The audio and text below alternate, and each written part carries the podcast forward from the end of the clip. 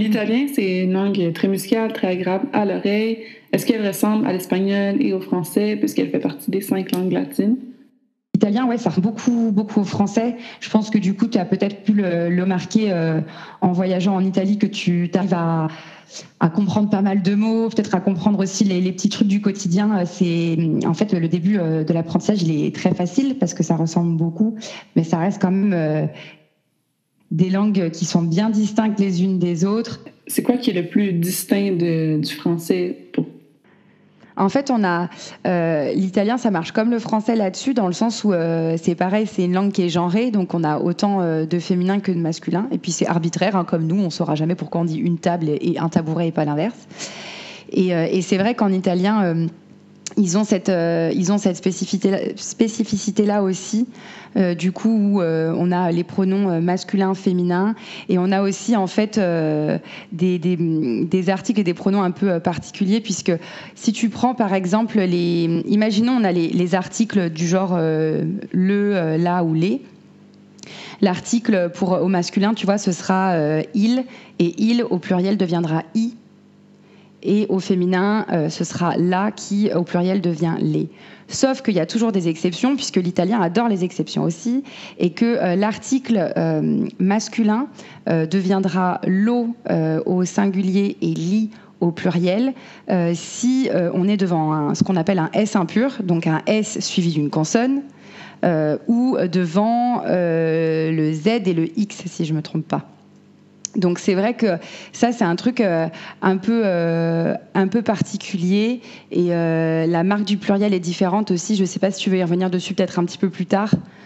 mais ouais, c'est des spécificités de, de, de l'italien. Et après, toi justement qui parlais des pronoms, c'est un peu le même genre dans le sens où on a il, pour dire il, on dit lui, pour elle, c'est lei, et pour eux, c'est loro.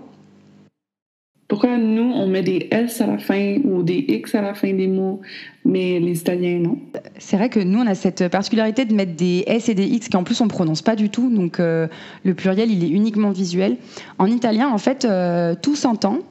Euh, et, en fait, toutes les lettres euh, écrites se prononcent, à la, grande différence euh, du français. Ça, je pense que c'est le truc majeur de l'italien, c'est que tout se prononce. Donc, par exemple, les dictées, ça n'existe pas, parce qu'en fait, c'est pas la peine de faire des dictées puisque c'est phonétique. Et, pour le coup, le pluriel en italien, c'est simple et compliqué à la fois. En fait, le féminin se termine souvent par la lettre A, et donc au pluriel, ça deviendra un E à la fin. Donc, euh, est-ce que je peux te trouver un exemple? Si tu prends une pomme, par exemple, ça se dit una mela, et si on a deux, on dira, due mele. Pour le masculin, euh, les mots ont tendance à finir par un O, et le O au pluriel devient un I. Euh, donc pareil, ça pour trouver un, un, exemple, un banc, ça se dit un banco.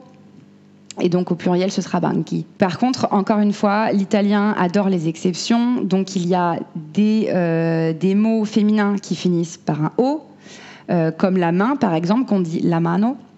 Et au pluriel, ça finira donc par un i. Tu as aussi des mots masculins qui finissent par un a euh, et qui au pluriel du, coup seront également un i. Euh, en, italien, euh, c'est masculin, donc on dira enigma, enigmi. En fait, il y a pas mal de, mots également qui finissent par un e et les mots qui finissent par un e peuvent autant être masculins que, que féminins. C'est un peu arbitraire.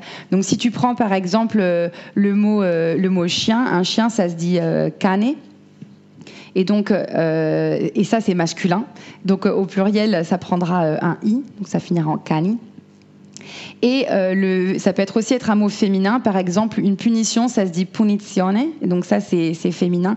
Et au pluriel, ça finira aussi par un i. Donc en fait, le masculin, finalement, l'emporte assez souvent. L'italien, c'est une langue qui est tellement plus complexe que, que juste cette belle sonorité euh, avec les voyelles, quoi. C'est vachement plus compliqué que ça. Est-ce que euh, tu peux me parler des lettres qui, qui n'existent pas? Ah oui, c'est vrai, ça. C'est une, une petite particularité de l'italien, ça aussi. Euh, ouais, en fait, l'alphabet italien, il est, hum, eh ben, il est quand même vachement plus court que le nôtre. dedans, il y a, il y a 21 lettres.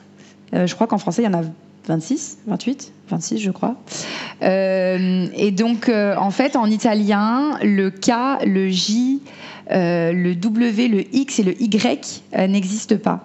Et euh, bon, alors quand je dis n'existe pas, euh, tout est relatif puisque euh, en fait c'est quand même des, des lettres qui sont qui sont utilisées que les Italiens connaissent, notamment pour genre les, les, mots étrangers. par exemple, un taxi, ça s'écrira, ça s'écrira pareil avec un X.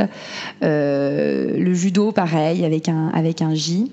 et ce qu'il faut savoir, c'est que du coup, le J en italien se prononce Y euh, et, je vois déjà un peu là tous les fans de foot euh, me dire comment ça le J n'existe pas alors qu'il y a la Juventus parce que ça c'est le truc qui revient à chaque fois. Euh, il faut savoir que la Juventus déjà en italien ça se dit la Juventus ou la Juve et ça commence bien par un J parce que tout simplement l'équipe elle a choisi de prendre le mot latin Juventus qui veut dire jeunesse euh, donc c'est pour ça que ça commence par un J, puisque la jeunesse en italien, on dit la gioventù avec un G. Et, euh, peut-être pour donner une image un petit peu plus, euh, un petit peu plus parlante, peut-être plus simple, les prénoms par exemple. si on prend le prénom Julie, nous on l'écrira donc avec un J, alors qu'en italien il s'écrira G-I. U-L-I-A, pour garder justement le, même, la même sonorité que nous. Et donc ça se prononcera Julia. Euh, sauf que du coup, ce sera pas écrit avec un. Nous, on a eu une époque quand même où les Français, on adorait mettre des mots anglais, genre partout. Euh, c'est encore le cas dans le monde de l'entreprise, mais ça devient un peu, c'est un peu moins à la mode qu'avant. Alors qu'en Italie, là, c'est le plein essor des anglicismes, ils en mettent vraiment partout, partout. Et quand ils pensent euh, des anglicismes, si tu peux pas mettre de Y, on a un problème à un moment donné, tu vois. Et le cas, pareil. Donc, euh, donc voilà, évidemment, c'est des lettres euh, que, que, les Italiens connaissent et que, qui, sont dans, qui sont dans les mots étrangers et qui s'adaptent, euh, enfin, ils s'adaptent sans problème, quoi. Bah, franchement, moi, je, sais que quand, quand je parle une langue étrangère avec, avec des amis ou même des, des gens comme ça que, que je croise, j'aime bien qu'on me corrige. Je sais que ça frustre beaucoup de gens, mais en fait, pendant mes études d'interprétation, j'ai vraiment appris à être genre, mais hyper ouverte sur la critique. Et au tout début, tu vois, j'ai dû vraiment travailler mon italien qui était plus faible que mon anglais. Et j'ai dû le travailler, mais à fond. La correction fait, fait, partie, euh, fait partie du jeu, tu vois, quand tu apprends une langue. Et au début, franchement, au début, c'est frustrant, c'est vrai.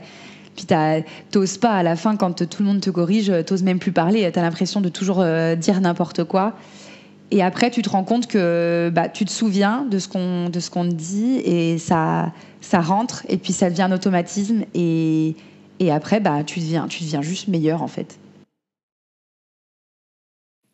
Est-ce que tu connais un peu l'histoire de l'italien euh, Alors, euh, moi, ce qu'on m'a euh, expliqué à l'école, mais je pense que ça doit être vrai, c'est qu'en fait, mon italien, on le sait, ça descend, ça descend du latin. Et euh, en fait, ce qu'il faut savoir, c'est que l'italien qu'on appelle euh, l'italien standard, qui est l'italien qu'on parle aujourd'hui en Italie, en fait, c'est euh, à la base l'italien florentin. Et en fait, au temps de la Renaissance, il y a pas mal d'auteurs florentins qui ont, justement influencé la langue. Et je pense que le meilleur exemple à donner, c'est Dante Alighieri donc qui a fait euh, la, qui a, qui a écrit la Divine Comédie.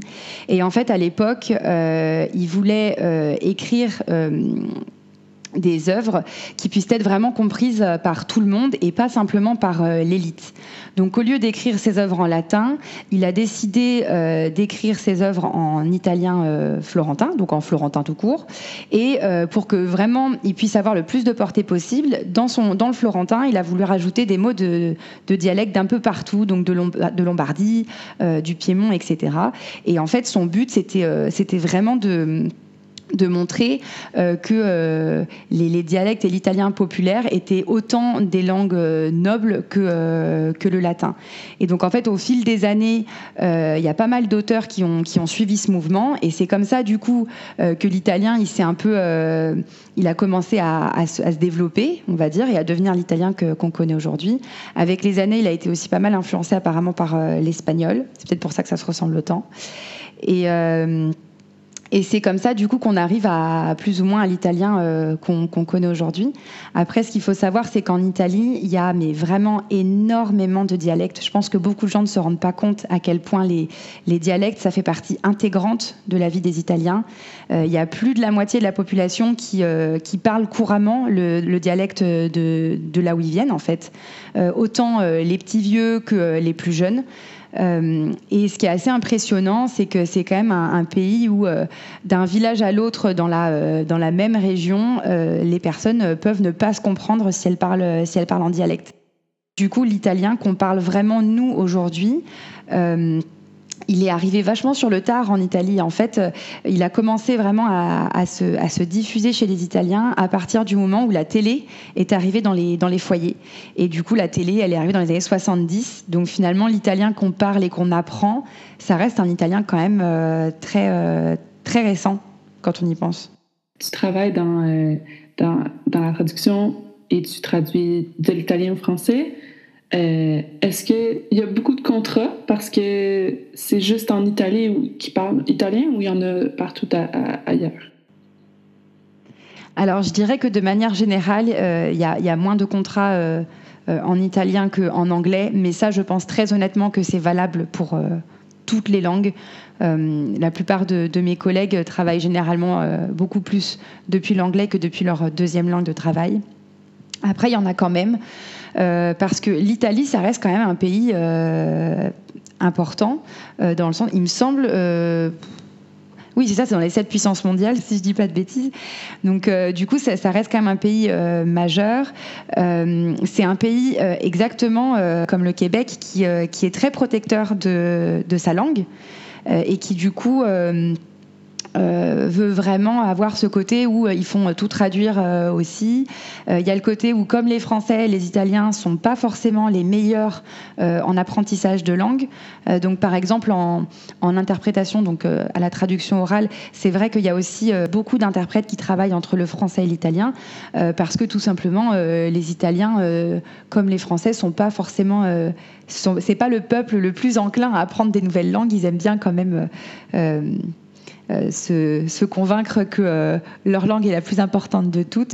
Et voilà, mais c'est vrai que euh, en, traduction, pour le coup, des contrats, il y en a, c'est sûr. c'est pas la plus grosse partie, mais il y a aussi l'italien est quand même parlé aussi en, Suisse, donc oui, il m'arrive aussi de travailler avec des avec des entreprises suisses. Les Italiens, ça reste quand même une diaspora énorme dans le monde entier. Ils sont franchement partout. Je crois que l'Italie, c'est le seul pays qui a autant euh, de ressortissants italiens à l'étranger euh, qu'à l'intérieur même du pays.